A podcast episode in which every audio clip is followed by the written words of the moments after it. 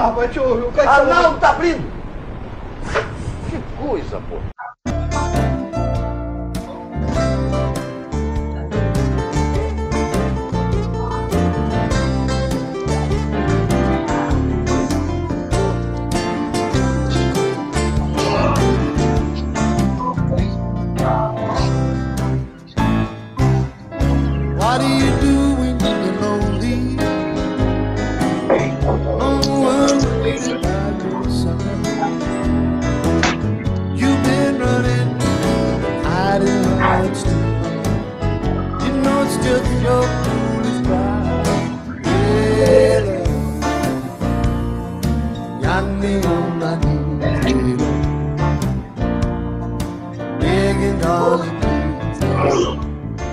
Salve, salve galera! Começando mais um clássico Futebol Clube.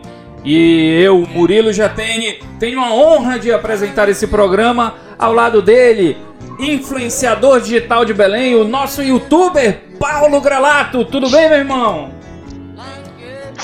Fala Murilo, salve Fábio, é um prazer estar participando do segundo episódio do Clássico Futebol Clube. É sempre bom bater papo sobre essas coisas que a gente gosta.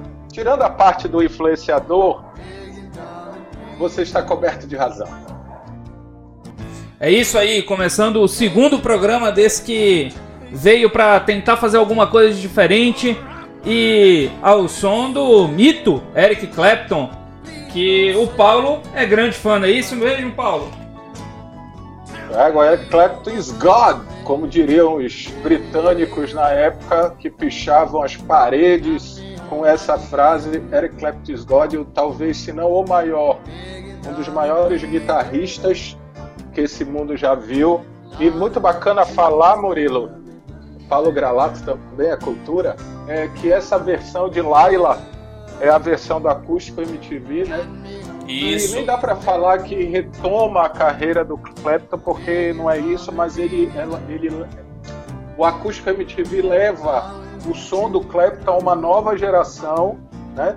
Uma geração mais nova para Isso. conhecer esse monstro da guitarra. E também tem a versão que é a que puxa o álbum, que é Trees in Heaven, que tem aquela história triste por trás, que é a queda do filho dele do, do apartamento, da Sim, sacada, sim. enfim. Mas o álbum foi um dos maiores sucessos de venda do Clapton e trouxe a música dele para uma geração diferente, mais nova. Perfeito. E dentro dessa geração mais nova, a gente pode incluir o nosso Fabucho, que tá aqui com a gente também. Tudo beleza, Fábio? Tudo bom, Murilo? Tudo bem, Paulo? Como é que vai? É mais um prazer estar aqui participando essa semana do Clássico. E vamos lá, vamos dar falar do que a gente gosta, de futebol, música, literatura, sempre de uma maneira divertida, descontraída e inovadora. Vamos Isso lá. aí. O Paulo falou uma coisa que é bem interessante, de que o Eric Clapton é um dos maiores guitarristas de todos os tempos, isso é indiscutível. Só para trazer um dado para vocês, fizeram uma eleição dos maiores gui- guitarristas da história e o Eric Clapton ficou em segundo. Ele perdeu só pro Jimi Hendrix, só isso.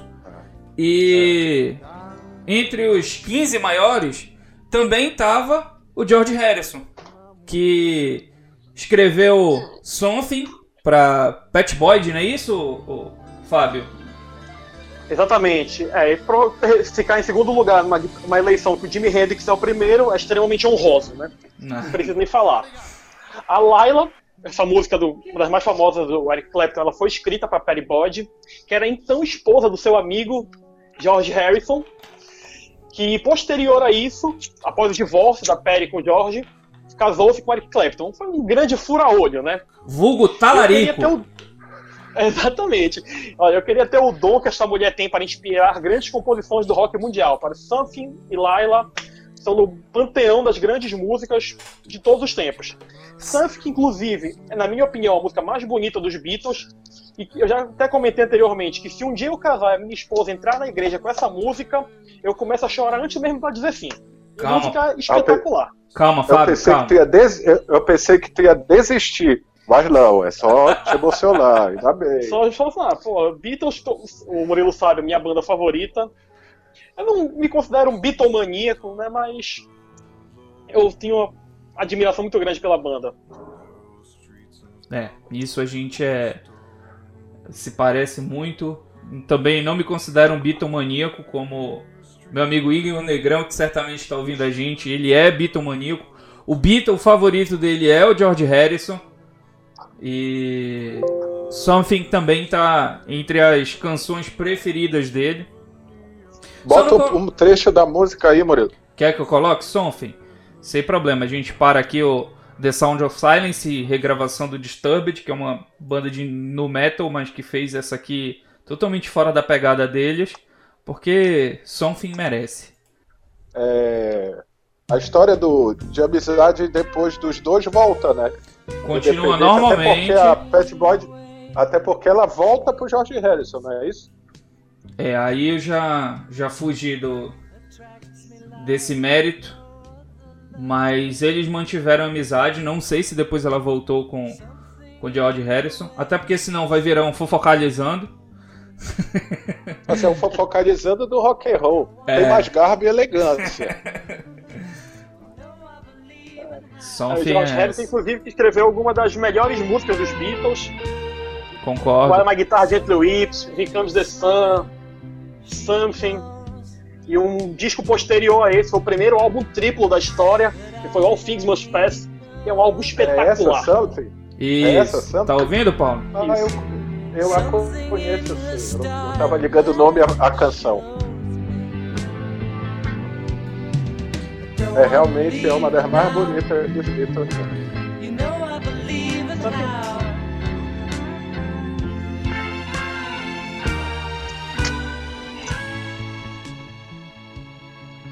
Mulheres, se um dia um cara mandar pra vocês something, fiquem felizes, se emocionem que esse cara gosta realmente de você. E vocês, homens, se a mulher mandar pra vocês essa mesma música, fiquem felizes também. Pode casar. Pode Pode casar. não, não, calma, não se. Pra que essa agonia? Aproveita. Something que tem grandes versões gravadas também por Frank Sinatra e Elvis Presley. São versões espetaculares, de tons vocais completamente diferentes do, do Jorge, que tem, um, na minha opinião, uma voz mais leve. Quando você pega ela com Frank Sinatra, com aquele vozeirão dele absurdo, e com estilo seja- vocal também diferente do Elvis, você percebe a grandiosidade da música, que ela consegue se encaixar em grandes músicos, em grandes cantores, em tons totalmente diferentes, e mesmo assim continua espetacular. Ou seja, a dica pra galera que tá ouvindo, procurem as versões de Something.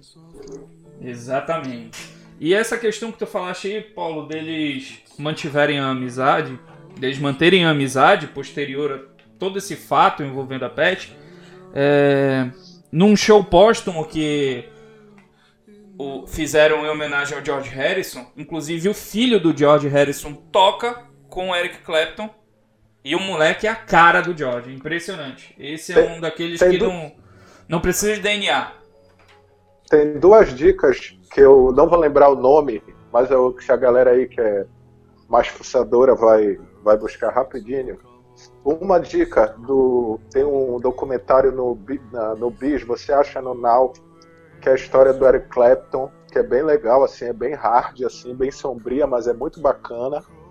E também um, um disco do Clapton que eu queria indicar pra galera. Eu não vou lembrar o nome, infelizmente tentei buscar aqui, mas não vou lembrar.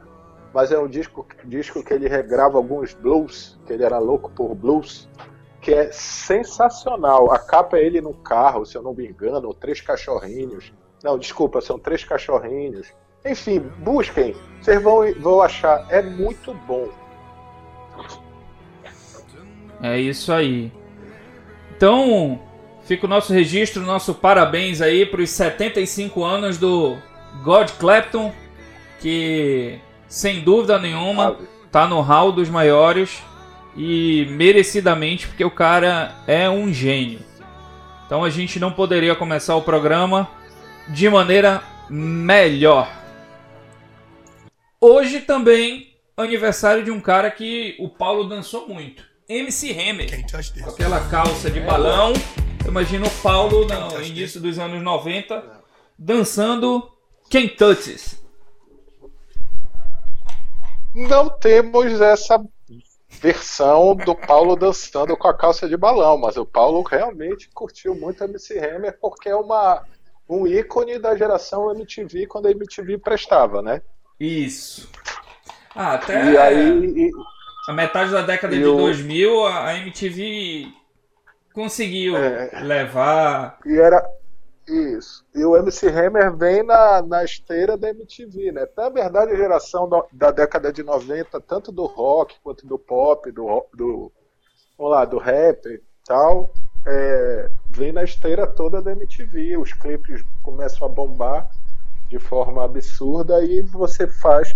Ele fez o, a trilha sonora da família Adams, né? Uhum. que tem Too Legit to Quit e outras músicas. Hammer é, e na época um bom produtor, mas tu já me falaste que ele faliu depois, então ele não era tão bom produtor assim. Não, ele, cinco anos depois. Ele explodiu em, em 91. Ele explodiu em 91 com, com Can't Touch It.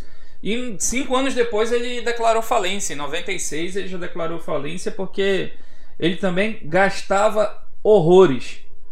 E era- E quem, não, quem nunca viu o clipe de You Can Touch This, veja. É Isso. sensacional. é sensacional. É bem os anos 90 mesmo.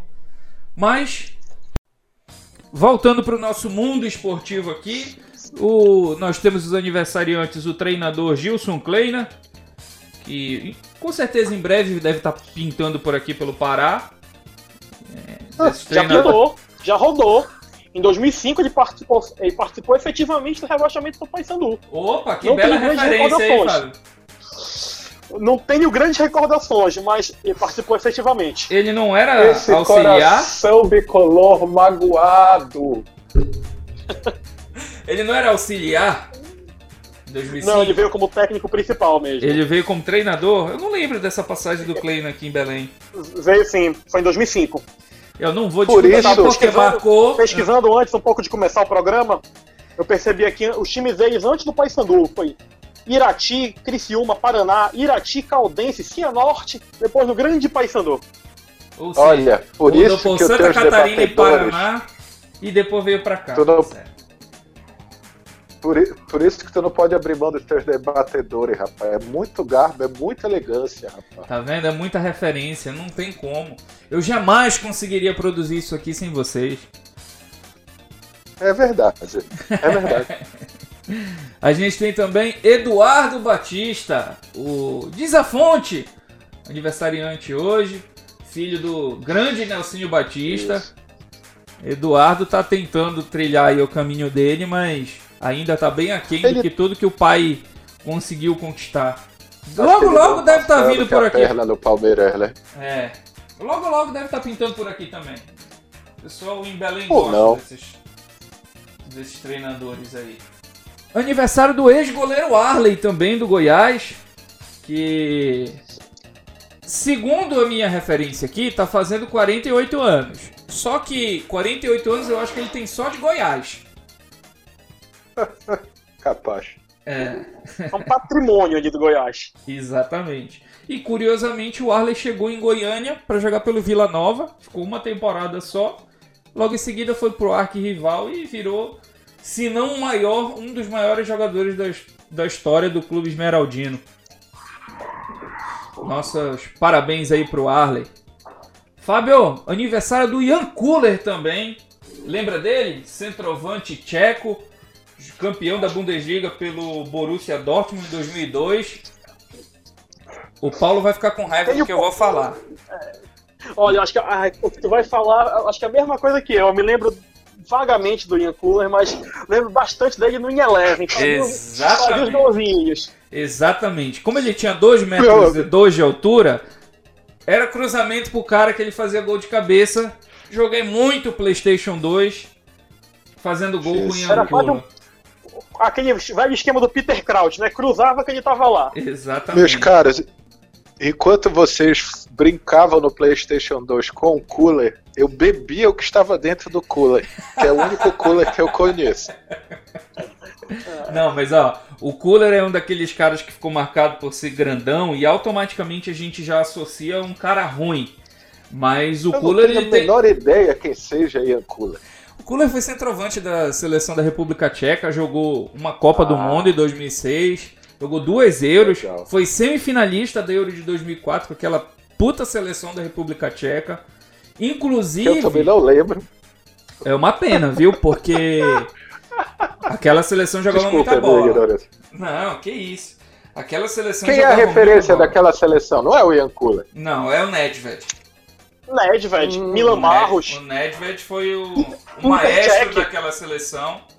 Jogou na Juventus. Exatamente. Inclusive em 2004 ou 2003, me fugiu a memória agora, o Nedved ganhou uma bola de ouro.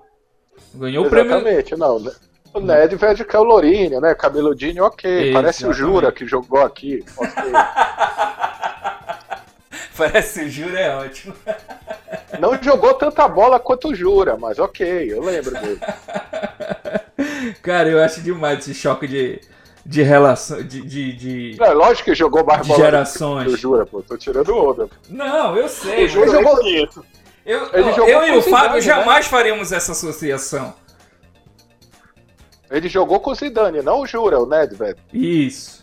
Jogou com o Zidane e Aquela... massa da Juventus. Aquela seleção também tinha o Rosic, que jogou no Arsenal. Lembro também. É, tinha uns caras bons. Meiser, que Já fez tá, gol na... já tá clareando aí pro Paulo, o time da República Tcheca. Inclusive, eu ia falar que a FIFA liberou é, o filme da, da Copa do Mundo de 2018 no, no canal oficial dela. E liberou algumas outras produções para auxiliar as pessoas nessa quarentena. E eu faço meu apelo para a UEFA para ela liberar o filme da Euro de 2004, que foi. O campeão foi sem graça. Foi a Grécia que se defendeu. E é Ô, um jeito de jogar bola. Mas aquela competição foi sensacional. E óbvio que a UEFA vai nos ouvir e vai liberar. Ora, como Eu- não? Eu não teria tanta esperança, mas a gente tem garbo e elegância pra isso. Azar da UEFA. Registrado nosso parabéns pro Ian Cooler. Aniversariante de hoje também, campeão da Copa do Brasil de 2004 com Santo André, em pleno Maracanã. Depois veio ser campeão paraense com o Clube do Remo, o Elvis, que fez gol na final no Flamengo do meu amigo Paulo. Assistiu esse Eu jogo, Paulo? não, eu prefiro não comentar. Gol de Elvis e Sandro Goiano, 2 a 0 pro Santo André em pleno Maracanã lotado. Sandro Goiano? Não, desculpa, Sandro Gaúcho. Olha esse ato falho, Murilo. É Sandro, né? É Sandro. É Sandro de alguma região do Brasil, né? Exatamente, é Sandro. Teus, ami- teus amigos do Remocast não te perdoarão. É porque é por causa do Fábio, é por causa do Fábio, eu lembrei de Sandro Goiano. Que no Paysandu nem era Sandro Goiano, era só Sandro, né? Virou Sandro Só Goiano Sandro, ele quando, Ele quando foi pro Sandro Goiano. Grêmio. E que, jogou, e que jogou mais do que os dois citados. Sem dúvida. Sem dúvida. Sandro merecia a seleção. Mas o aniversariante é o Elvis, que logo depois da Copa- daquela Copa do Brasil foi pro, pro Botafogo, não conseguiu vingar e rodou por outros times. Acho que jogou no, interior de São Paulo, foi pro Marília, se não me engano, e pintou no Remo em 2007, em 2007 como grande contratação pro Campeonato Paraense. Foi campeão, mas aquele time mas de jogou. é, não jogou o que se esperava. Aliás, depois do Santo André 2004, ele não jogou nada do que se esperava em clube nenhum. Acabou tendo outras passagens pelo Santo André, mas nunca vigou no futebol. Mas, quando pintou por aqui, conseguiu ser campeão estadual e marcou o nosso amigo Paulo, aquele time. Que aquele time do Flamengo também era horroroso, diga-se de passagem, treinado pela Bel Braga. Eu, eu sei que tem uma aniversariante mais de garbo e elegância do que o. Passemos, isso foi lá atrás. Não há tanta necessidade de lembrar dores do passado. Não, eu só queria lembrar de algumas figuras que tinha naquele time do Flamengo. Quem que você lembra lá tinha? Eu lembro que tinha o Atirson, que era um, um dos poucos que prestava. Tinha, É, bicho, eu não vou lembrar. tinha o Jonas. Lembra do Jonas, o jogador pica? Ah, é, o jogador. Era, eu pensei que não podia falar isso, mas era esse mesmo. A o gente- time é muito parecido. o time é muito parecido com o time que perdeu pro. Pro. Pro pro Cruzeiro? Cruzeiro logo depois, né? Foi um ano antes, na verdade. Perdeu a final pro Cruzeiro em 2003, perdeu pro. Sim, sim, mas é, é parecido o time. É, isso aí. Eu só lembro assim, eu só lembro de Bruno Henrique, Gabigol, Rascaeta, sabe? O Grande Arão, esses eu lembro. Entendi. Negócio de Josimar no ataque.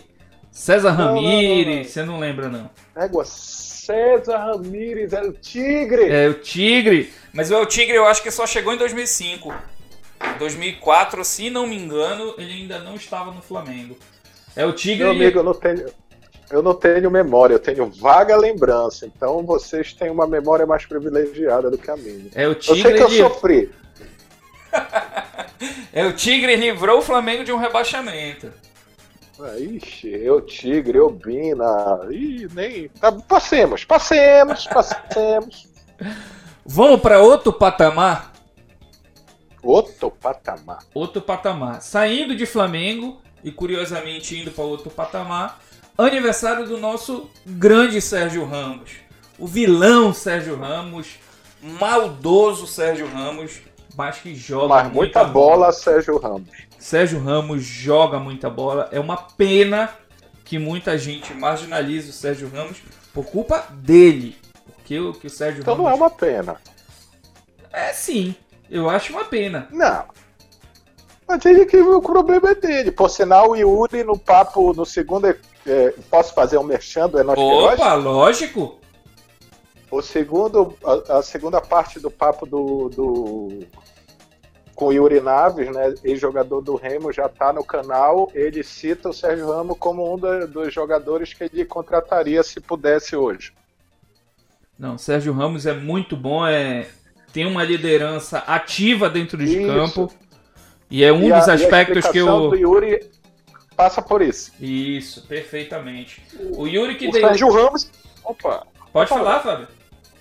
Não, é que o Sérgio Ramos ele é um ex-lateral, né? Que passou a virar zagueiro com o Vanderlei Luxemburgo. Melhor coisa que ele fez da Foi vida jogar- dele. Foi jogar no Real Madrid. A melhor treinar o coisa, Real Madrid, desculpa. melhor coisa que ele fez na vida dele foi foi ir pra, pra zaga. Ganhou duas Viu o vezes. professor, né? Que o prof- o professor sabe das coisas. Ele é campeão, ele é campeão. Só uma, vocês que têm uma memória melhor. Ele é campeão pela Espanha como lateral, não é? Na primeira Euro, se não me engano, ele é o lateral direito. Mas. Eu acho que não, na e na Copa do Mundo. Na Copa do Mundo ele é lateral direito, isso. A Ele é defesa. lateral direito. sim. Isso, Que isso. a, zaga é mesmo. Pu... a zaga é Puyol e Piquet. Piquet, não é? Isso. E na lateral esquerda, Cap de Vila. Isso mesmo. É na. Você na- bota embaixo da língua pra, pra baixar a pressão, né? Isso. Capdevila. Isso. Que inclusive o Cap de Vila, pouco depois, veio jogar aqui na América do Sul. Acho que no Blooming, se não me engano. Um time da. Bo- Sérgio Ramos Bolívar, ou alguma Sérgio coisa assim. Ramos é um zagueiraço. Não, Sérgio Ramos é. joga muita bola. E merecidíssimo, campeão do mundo, duas vezes campeão europeu. Inclusive, a gente falou semana passada do Ronaldinho que foi aplaudido de pé em Madrid. Um dos que fica estatelado no chão duas vezes é o Sérgio Ramos. Sim. O que o Ronaldinho Verdade. fez com ele naquele jogo. Acho que ele odeia o Ronaldinho. Eu tenho pesadelos com o Ronaldinho até hoje. Mas é um puta do zagueiro, um dos melhores zagueiros que eu vi jogar. Grande zagueiro. Grande zagueiro. E o Van Dijk? O Sérgio é melhor que ele. Eu acho Mas que o Van Dijk ainda está em ascensão, tem 27 anos e ainda tem coisa aí pra gente ver Exatamente. Van Dijk. Mas é isso mesmo. Mas é isso mesmo. É isso mesmo. O Sérgio é melhor do que ele, mas se eu tivesse que contratar para o meu time hoje, eu contrataria o Van Dijk. O Que é nosso. Van Ah, não, Dijk em claro. holandês. Isso. É o Van Dijk, é o Van Dijk grande Van Dijk. Paulo, hoje é aniversário também da Anitta. Ah. Ora, papai, tu é doido? A- A rainha do funk pop mundial. Tu é, É. doido, Anitta. Bote aí, bote a Anitta aí, Deixa na pós-produção. Procurar a Anitta aqui. merece. Eu, particularmente, não sou fã de Anitta, não gosto das músicas da Anitta, mas devo reconhecer todo o mérito que ela tem na carreira que ela está construindo em tudo que ela vem ganhando e absorvendo.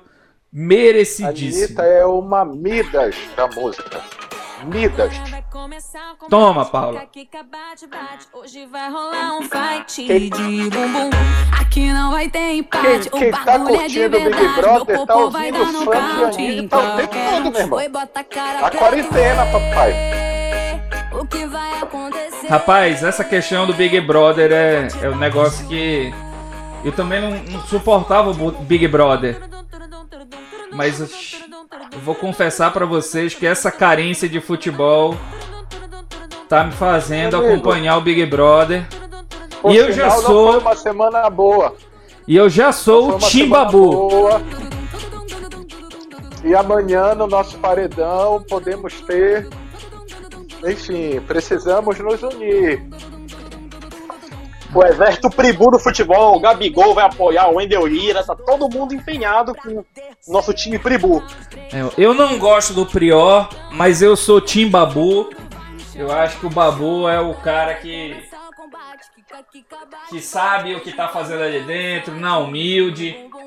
E gostei, simpatizei com o Babu. E aí, atendendo ao pedido do Paulo, surra de bumbum da Tá. Anitta.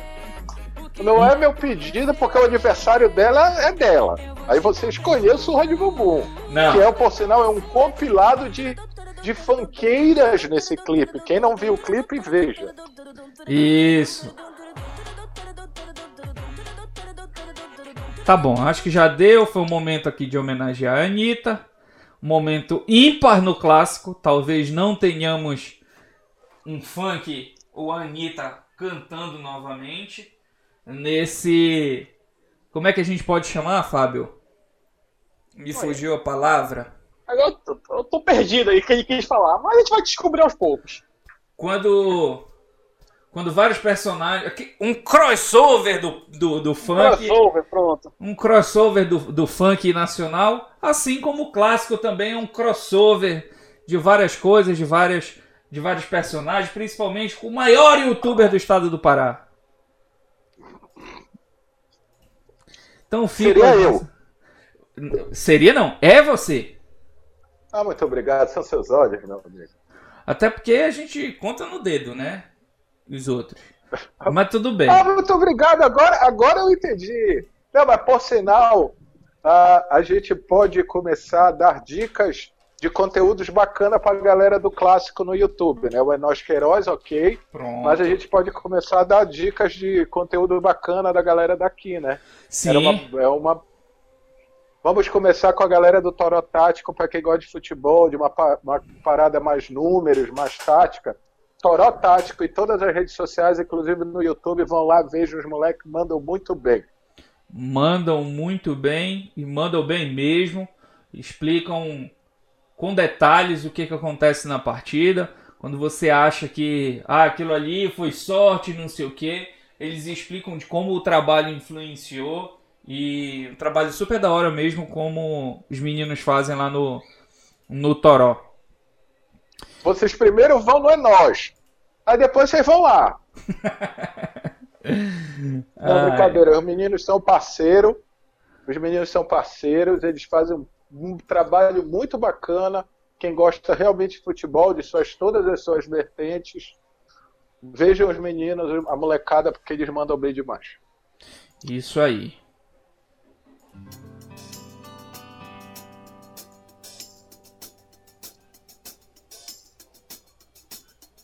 Pro Jam.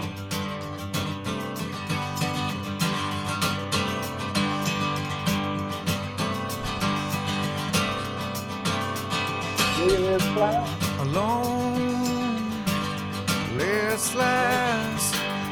Breakfast table in an otherwise empty room. A young girl, violins, center of her own attention. The mother reads aloud, child tries to understand it. Continuando aqui o nosso clássico, vamos para a reta final. Falar um pouquinho do que aconteceu essa semana. O som de Daughter do Pure Jam, que a gente também é fã, né, galera? Porra, sensacional. Não, Pearl Jam Banda é... sensacional mesmo. Pearl Jam Tive o é... prazer de ver três shows dos rapazes. Só isso. Só isso. O primeiro em 2005, um show no Lollapalooza e há dois, três anos atrás no Morumbi. É isso aí. Não, Pearl Jam é, é outro nível, é diferenciado. E essa semana a gente teve o Brian May, guitarrista do, do Queen, icônico guitarrista do Queen, que tá entre os 20 maiores naquela eleição lá que elegeu o Clapton como segundo, o Hendrix como primeiro. O Brian May tá ali entre os 20, não lembro agora a posição dele. E essa semana ele tava dando algumas pequenas aulas de guitarra no seu Instagram. Seguindo aí, como tantos outros, o Brian May também, também dando a parcelinha dele de alguma forma. A gente teve o Cristiano Ronaldo doando aí 22 milhões de reais, além de adaptar alguns de seus imóveis para receber alguns, algumas pessoas. A gente teve o Rafael Nadal doando valores também, o Messi, Guardiola e Federer. René, René, René. René do Flamengo para a cidade dele no Piauí. Pô, show de bola.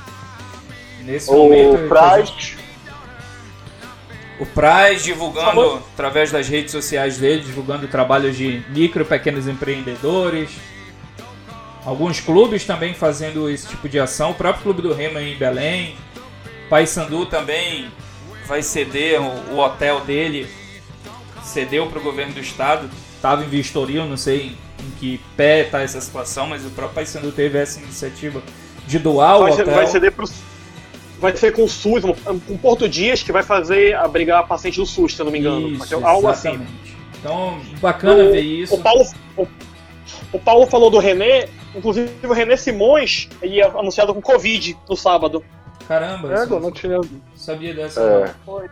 Pô, Foi no força aí pro sábado. René Simões. É, Fez muito pela seleção feminina de futebol. E além de toda a história que ele tem no futebol masculino também, força aí que o René Simões se recupere logo. É, a gente teve o Barcelona também, tá doando, parece que 30 mil máscaras para ajudar. As equipes de Fórmula 1 é, vão começar a produzir respiradores para ajudar no- no, no combate ao coronavírus, isso é super importante. Então vão parar a produção de motores e peças e vão produzir respiradores. Isso aí vai ajudar demais a humanidade. A gripezinha não tá pegando nessa galera, né? Pra ele realmente é uma pandemia. Exatamente. Que bom que pensam assim, né? Paralelo a tudo isso, é, ou nem tanto, né? Nós tivemos aí a confirmação do adiamento dos Jogos Olímpicos que seriam realizados em agosto de 2020, agora migrarão para agosto de 2021. Não oficializado a data, mas já se sabe que será realizado em 2001. Desculpa, 2021. 2021. E como que a FIFA vai absorver isso aí, né? Porque 2022 já tem Copa. Então são dois mega eventos colados um no outro. Eu acho que seria salutar tirar o futebol masculino. Tem a menor necessidade. O futebol nas Olimpíadas hoje é totalmente desnecessário. A gente já tem uma Copa do Mundo que que supre essa necessidade. E as competições também nas Olimpíadas de futebol masculino são baixíssimas tecnicamente. E vai ter que observar que ano que vem também foi adiado a Euro e a Copa América. E a Copa América. Como é que fica isso? Ah, já fizeram a proposta preliminar que os atletas com 23 anos poderiam disputar, que possuem 23 esse ano, disputariam com 24 no ano seguinte. Aí ficaria uma questão muito aberta também do que seria feito. Outro ponto que você falou do futebol desnecessário nas Olimpíadas, eu sempre repito que eu sou totalmente a favor do futsal nas Olimpíadas. Teria um apelo bem maior. Sim, É logo. sim, sim. Até futebol de areia Mas- também. Mas eu acho Que o tem seguinte, futebol de areia, futebol de areia. Eu acho o seguinte, galera. É, porra, tá em escalada nas Olimpíadas, pô. Vai estrear esse ano. Eu achei muito interessante, mas eu, eu não sei se É. merece estar nas Olimpíadas. Pô, para com isso. Mas enfim, Não, não merece. mas eu acho, É divertido de ver. a, a, a, a FIFA, eu acho que ela tem mais preocupação a, com a proximidade da Euro Com a Copa. Copa do que da própria futebol nas Olimpíadas, porque como tu mesmo vocês mesmos falaram, eles não têm essa demanda, esse tamanho no, no- no- na competição dos outros esportes. Eu acho que a grande preocupação da, da, da FIFA é a proximidade com a Euro, porque tem a briga FIFA e UEFA, né? E a Eurocopa hoje é a. Daqui a pouco. A, a Eurocopa, lembremos que a Eurocopa esse ano, ou seja, ano que vem, na verdade, pela primeira vez será realmente uma Eurocopa, né? Não é uma nem, não, não é uma nem são duas sedes, são várias sedes. A abertura e o fechamento seria em Roma. E então, assim, tem todos esses essas questões a serem resolvidas. O adiamento era óbvio. A, a Olimpíada não tinha condições de acontecer. Ah, era, seria, porra, sensacional você ter um evento desse como um marco da luta contra, contra a pandemia, mas você envolve riscos enormes. Mas assim, eu acho que o problema da FIFA hoje é mais com a UEFA do que com a própria Comitê Olímpico. E vai ter outro problema, Paulo, que vai ser um problema que vai pegar proximidade com as próximas Copas, como você falou. Vai ficar próximo de como tinha antigamente alguns clubes, alguns jogadores ficarem sem férias. Antigamente era por causa de Copa das Confederações. E Mas agora ser. não se preocupam. Ah, não sei, mas deviam se preocupar, porque Mas vivem reclamando, ah, os nossos jogadores perdem pré-temporada. Vai ser um Mas ponto estão- que vai ser discutido. Estão cagando um pouco. Eu quero, eu quero, eu quero ver como é que vai ser a discussão do nosso calendário. O nosso Já calendário vamos- que eu quero Calma saber... que a gente já vai chegar nisso. Calma que a gente já vai chegar nisso. Só Sempre pra me finalizar essa questão de Olimpíada. Opa, desculpa, pode falar. Sempre Paulo. me falaram, sempre me falaram que esse problema de ejaculação precoce, rapaz. Foi mal. Perdoem, senhores.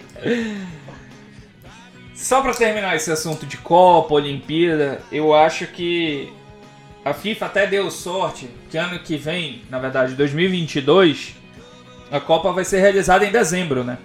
No Catar, por conta pode do crer, clima. boa, boa observação. Então eu acho que a FIFA deu muita sorte. Novembro, dezembro, né? Come- Finalzinho de Novembro, dezembro, dezembro.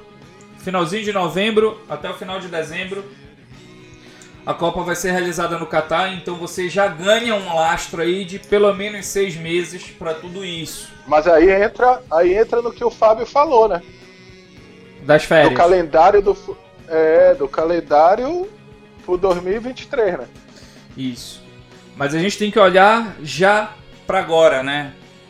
Paraense tá nesse impasse aí que a gente já falou no programa passado. Não se sabe o que vai fazer, quem vai para a Série D, além do Carajás, quem Não mais vai vai. ser rebaixado.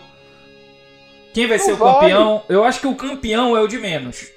Campeão é o que menos Não, interessa a edição. Não Qual a vai? diferença de fazer o campeonato com 10 e com 12? Já é deficitário, eles não estão muito preocupados com isso. Sim. Então, outra. Ah, e a segundinha? Faz a segundinha, sobe duas, joga com 12. Ah, eu acho que há três anos atrás eram 12. Quatro anos, não sei, tempo atrás. Mano, o que não pode, o que não pode, e aí eu entendo. A, a gente conversou no primeiro programa sobre não ter campeão, que ninguém ia sentir muita diferença. O que não pode é você decretar alguém campeão. Sim. Por quê? Porque não houve um campeão. Não houve um campeão em Belém, não- no Pará, não houve um campeão no Rio, não houve um campeão, campeão em São Paulo, não houve um campeão na Inglaterra, não houve um campeão na, na, na Itália, não houve campeão. Então, assim, mano, não tem campeonato. 2020 foi o ano que não houve campeão. Acabou, ponto. Passa pra outra. Sabe? Agora, como estão discutindo lá, como diz o Fábio, muito bem o Clube Estê, né, Fábio? O O Clube clubismo. Como é? Explica o que é o Clube Estê. O clubeste é o clubismo que existe em mim, saúde o clubismo que existe em você. Sensacional. Ah, o cara do Paysandu acha que tem que ser o cara do Remo. Essas discussões tem que ficar totalmente de fora, né? Só pra torcida, só pra galera. Mas eu acho que nem o Ricardo, que seria uma decepção para mim o Ricardo imaginar essa possibilidade de, de, de decretar o Paysandu campeão. E aqui não tem clubismo de A de B, porque, como vocês sabem, o Enos Queiroz não tem time. O que tem que acontecer é simplesmente, não, até acho que o Campeonato Paraense tem solução. Nós já falamos no primeiro episódio. Por sinal, se você não ouviu, vai lá, ouça que a gente dá a nossa opinião. Então, meu amigo, segue o barco, é Série C. É, a minha preocupação. É, a minha preocupação nos, na questão dos estaduais é apenas a classificação para os campeonatos da Série D. Eu acho que nisso impacta bastante. Mas a nível de rebaixado, concordo contigo. Acho que dá para fazer o campeonato com 12 e aumenta o número de rebaixados no D, próximo ano. Quem seria, quem, quem seria o representante da Série D no Pará? Até agora a gente tem só o Independente. Não, não posições, como seriam definidos? O terceiro e o quarto? Isso, seria Castanhal Independente. Mas seria o terceiro e o quarto? É, os dois melhores classificados. Fora Remy e Paysandu que já estão na terceira divisão. Então pega, pum, aí faz um corte. Quem era? Ah, tal e tal. Aí tudo bem. Mas, é Castanhal é Paragominas, pra... Murilo. Desculpa, é isso mesmo. Castanhal Paragominas. Falei independente, mas seria Castanhal Paragominas. Pô, faz, aí faz o mata-mata. Os caras não tem nem mais time. Tu perguntar para eles, vocês querem jogar a Série D? Não, cara, a gente não tem condições de jogar a Série D. Não, a gente tem condições. Então, tem condições? Tu era o terceiro? Ah, mas eu não quero. Quem era o quarto? Eu quero. Então tu vai jogar. É, mas aí exige, exige um nível de protagonismo da Federação Paraense que até hoje não se mostrou. Historicamente, nunca houve. E, e, no começo do campeonato isso ficou muito evidente quando se mudou o regulamento duas ou três vezes. Foi vexatório aquilo. E para se fazer isso, eles precisariam tomar uma atitude de reunir com os clubes menores e falar: olha, eu tenho X vagas, quem quer disputar, quais as condições de vocês, vocês vão precisar do quê? Ah, eu vou precisar disso e Joga disso. Joga no Serinho ou dessa Não porra. preciso. Ah, não tenho condições, não tenho condições, não disputa. Então, conversa. Eu acho que vão fazer novas reuniões, lógico, mas eu acho que falta um protagonismo aí da federação nesse ponto de poder dizer não. Ou então chega e diz, ó, eu vou resolver da melhor forma possível. Pronto e acabou, mas fica num impasse grande, num disse-me disse. E a gente entra nessa questão que o Paulo tocou do calendário para 2020. Eu acho que a vida impôs essa condição, essa oportunidade no meio a tanta tragédia. Acho que a vida impôs essa oportunidade para que o futebol brasileiro finalmente alinhe o calendário com o futebol europeu. Você acaba com aquela cultura de se montar praticamente dois times ao longo do ano. Um em janeiro, termina em julho, em agosto reabre a janela, o final de julho, desculpa, é, é, acaba a janela e aí você desmonta todo o seu time, tem que montar uma outra equipe. Eu, eu, sou, eu sou contra. Você é contra? Pode explanar. Eu aí. não acho que a gente, eu não acho que a gente precisa. Eu acho que você, a análise que a gente faz sobre uh, você adequar o calendário é muito baseado nisso que tu falaste, tá? Ah, porque aí tem as janelas e as janelas mudam o time e os times acabam ou melhorando ou piorando, são dois campeonatos e tal. Legal. A gente acabou de ter, não acabou de ter, para não parecer que eu vou falar só do Flamengo, mas o Palmeiras também nos anos anteriores, o Flamengo, o Flamengo e o Palmeiras não tiveram esse problema. Há condições de você fazer a, o futebol sem sofrer tanto disso. Não totalmente, porque não tem jeito. Mas eu não sei, eu não sei, sinceramente, eu não tenho opinião formada se o nosso futebol, a nossa cultura futebolística tem que se adequar à europeia. Eu, eu, é, sinceramente, por quê? Porque a gente está tratando de, um, de uma situação que é a nossa jabuticaba, que é o campeonato estadual. Eles, é por isso.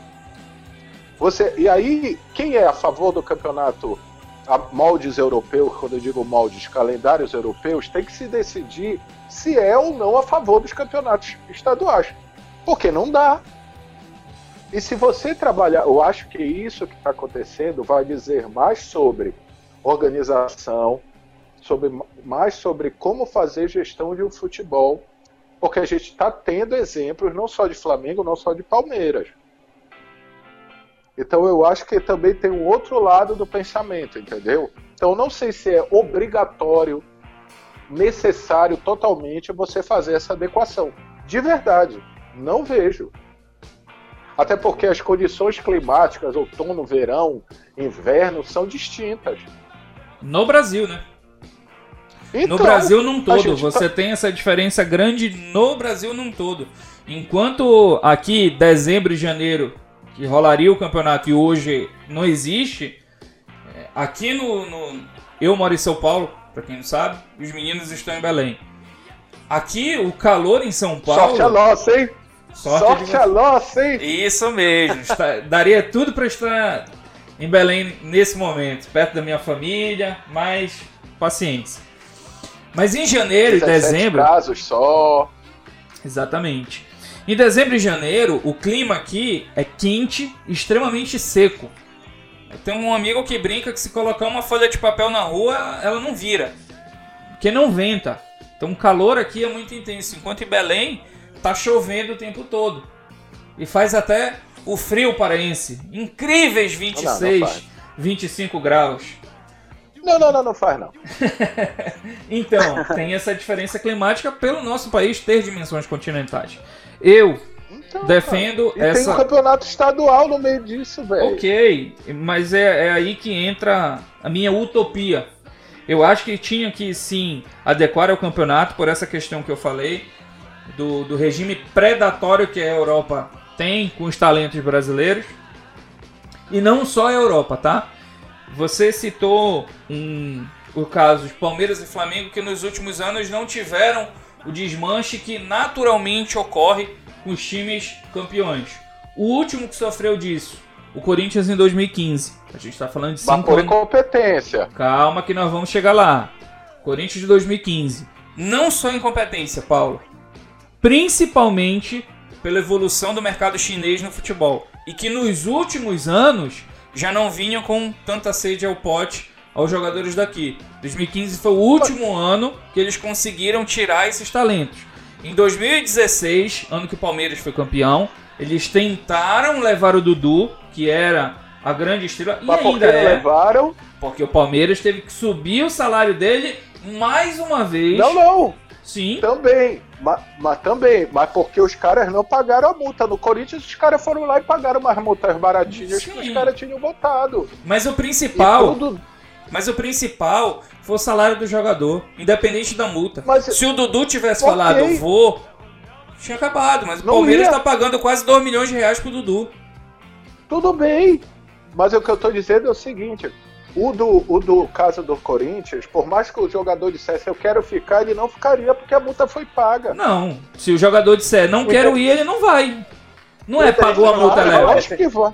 Não, Não, claro que não, Paulo. prevalece. Não, Dinheiro- presta atenção. Vocês estão- A gente está falando a mesma coisa em formas distintas. Presta atenção. O Dudu queria ir. Sim, O Dudu quis ir. sim, Tanto que a torcida do Palmeiras ficou meio. Né? sim. Ah, bom, absurdo e tal. Aí o Palmeiras foi lá e disse. E, e o Dudu tinha acabado de renovar contrato, Sim, aumentado o salário. O. Dudu foi- o Palmeiras foi lá, aumentou novamente para dizer: ó, além de tudo, eu vou te dar tudo isso. Mas se o Palmeiras dissesse assim, tu não vais, e os caras não bancassem a multa, ah, ele vai ficar de berço aqui, vai ficar de berço. Tá aí o Neymar, ficou de berço e tá jogando no Paris Saint-Germain. Sim, mas é outro nível de multa. Os chineses pagariam a multa. Os chineses Não iriam pagar. pagariam. Iam pagar. Os chineses iam pagar. Não. O que prevaleceu foi a vontade do Dudu. Aumentaram o salário pag- dele. Modelo, Ah, os chineses iriam, se os chineses pagam a multa, eles iam pagar muito mais dinheiro pro Dudu do que o Palmeiras está pagando. sim, mas eles pagariam. O que mudou nisso tudo foi a vontade do jogador. E a vontade do jogador foi de ficar porque aumentaram o salário Não dele. Foi. Vai por mim. Mesmo com o aumento de salário, ele não queria ficar no Palmeiras. Quis, Só que aí com o aumento, e botou. Aí o Palmeiras disse: Tu não vais embora agora que a gente vai ser campeão brasileiro. Entendeu? É. Ah, então, assim, há formas, eu entendo o do Corinthians, assim. O que eu estou dizendo é que eu não sei. Por exemplo, é, no meio do ano passado, quem foi que mudou tanto? Quem foi? Qual foi o time que teve uma. sofreu na janela do meio do ano muito? Não, nenhum time, até porque lá no campeonato chinês, Que? que era o grande predador, se, não, não, impo- mas esquece se impôs isso. Não, mas limites. chinês. Tem várias janelas, eu tô dizendo. Ou a gente não tá mais com esse pé de obra todo, ou quem estava com o Pires na mão vendeu. E o problema não é que é a janela, é o Pires na mão. É, ano passado acho que teve a negociação, que eu me lembro agora, só a negociação do menino Ramírez do Bahia. Foi pro Basel da Suíça, se não me engano. Foi uma bela venda que o porra. Bahia fez. Quase vai pro Flamengo no início do ano. Sim, e o Bahia conseguiu negociar diretamente com a Europa. Inicialmente E num bem. contrato de empréstimo, depois com essa opção de compra de 30 milhões de euros, se não me engano, uma baita de uma negociação. E seguindo aí um, um trabalho muito coerente que o Gui- Guilherme Belitani, eu acho o nome do presidente do Bahia, está fazendo. Mas assim, eu acho que se dá por uma série de fatores essa questão de não é, termos tanto tanta tanto desmonte nos últimos anos. Primeiro é hoje a condição do Flamengo e do Palmeiras de poder bancar o salário desses atletas Desculpa. em valores estratosféricos. E o segundo é isso que eu falei, a limitação de contratações, o fair play financeiro, digamos assim, dos clubes chineses. Então, isso também deu uma diminuída. E outra, depende muito do nível de jogador que você quer. O Bruno Henrique, por exemplo, é um puta de um jogador, mas o Bruno Henrique hoje tem 29 anos. Que time de ponta da foi- Europa vai contratar o Bruno Henrique? Ele Mas pode ser China procurado. queria. Não, a China. A China queria. Mas, do ponto de vista esportivo, Bruno Henrique tem um puta de um salário no Flamengo. Tem condições de se firmar na história é, como é um dos grandes falando. ídolos de um dos maiores clubes do Brasil, que o maior clube do Brasil. Então, tudo isso nesse não há dúvidas sobre isso, né? Não entendi. Não há dúvidas sobre isso, né? O quê? Que é um dos maiores clubes o do maior Brasil? Não, sobre o maior clube do Brasil, não? Há dúvidas ainda? Eu acho que há discussão. Eu Ah, acho tá que bom. há discussão. Mas isso pode ficar para um outro programa. Mas eu penso que, que seria sim necessário essa adequação. Eu acho que dá para manter os campeonatos estaduais. E, e a fórmula de disputa, adequando-se o campeonato.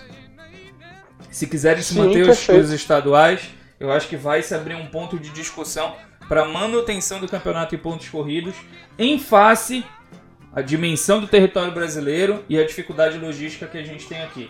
Fábio, eu quero ouvir a Com tua detalhe, é, desculpa, até para dar embasamento pro Fábio, a Globo foi contra mudar agora para falar. mata-mata. Nesse momento eu acho, eu comprou- acho uma agressão. Cara, vai ser muito complexo troca. É um caso muito complexo que não vai caber apenas numa discussão aqui de alguns minutos ou uma hora, talvez. Mas teria que ser muito estudado, estudado com os clubes, as propostas, o que cada um vai levar, levar para a mesa, encarar a realidade de cada estado. É, ah, falar, já ouvi, eu ouvi na internet esses dias, ah, por que não monta como foi a Copa João Avelange? É um ponto de, de observação, eu não concordo, mas querem tentar qualquer forma salvar essa temporada. Considerações finais, meu amigo. Vamos lá, pra gente terminar. Fábio, suas considerações finais. Aí, mais uma vez, meus amigos, é um prazer participar aqui do Clássico. Eu lamento que ainda, a gente não, ainda não possa falar do futebol que jeito que nós queremos, que nós amamos. Estamos falando ainda de uma coisa é abstrata ainda, os clubes ainda não conseguem se acertar, ah, ainda não sabemos o que está pela nossa frente, quanto tempo vai durar uma pandemia, quanto tempo nós vamos viver nesse isolamento. Mas nós seguimos aqui, nossas vidas dentro de casa, isolados, e na esperança que dias melhores virão, que o nosso futebol vai voltar, que a nossa vida vai normalizar. É isso aí, um abraço a todos, Paulo, Murilo, e até o Clássico 03. Galera, É isso aí, assim, Fábio. primeira É isso aí, Fábio. Ah. Paulo, suas considerações finais. lavem bem suas mãos, sigam os protocolos, se você não puder ficar em casa, saia, sigam todos os seus protocolos. É a primeira coisa, cuidem-se e cuidem-se e cuidem dos seus. enquanto a gente não tiver futebol, sigam a gente no clássico, sigam o É Nós Queiroz, que a gente vai conseguir sair dessa, se Deus quiser, maior e melhor do que a gente entrou. Então, assim, até o número 3, tamo junto sempre. É isso aí. Obrigado, meus amigos. Obrigado você que ficou aqui para nos acompanhar até agora. Fica o meu agradecimento. Estaremos de volta no Clássico 03. E tamo junto. Se cuidem, cuidem de, das pessoas queridas. Vamos se ajudar para isso passar o mais rápido possível. Até a próxima, galera. Valeu! Tamo junto. Um abraço, tchau.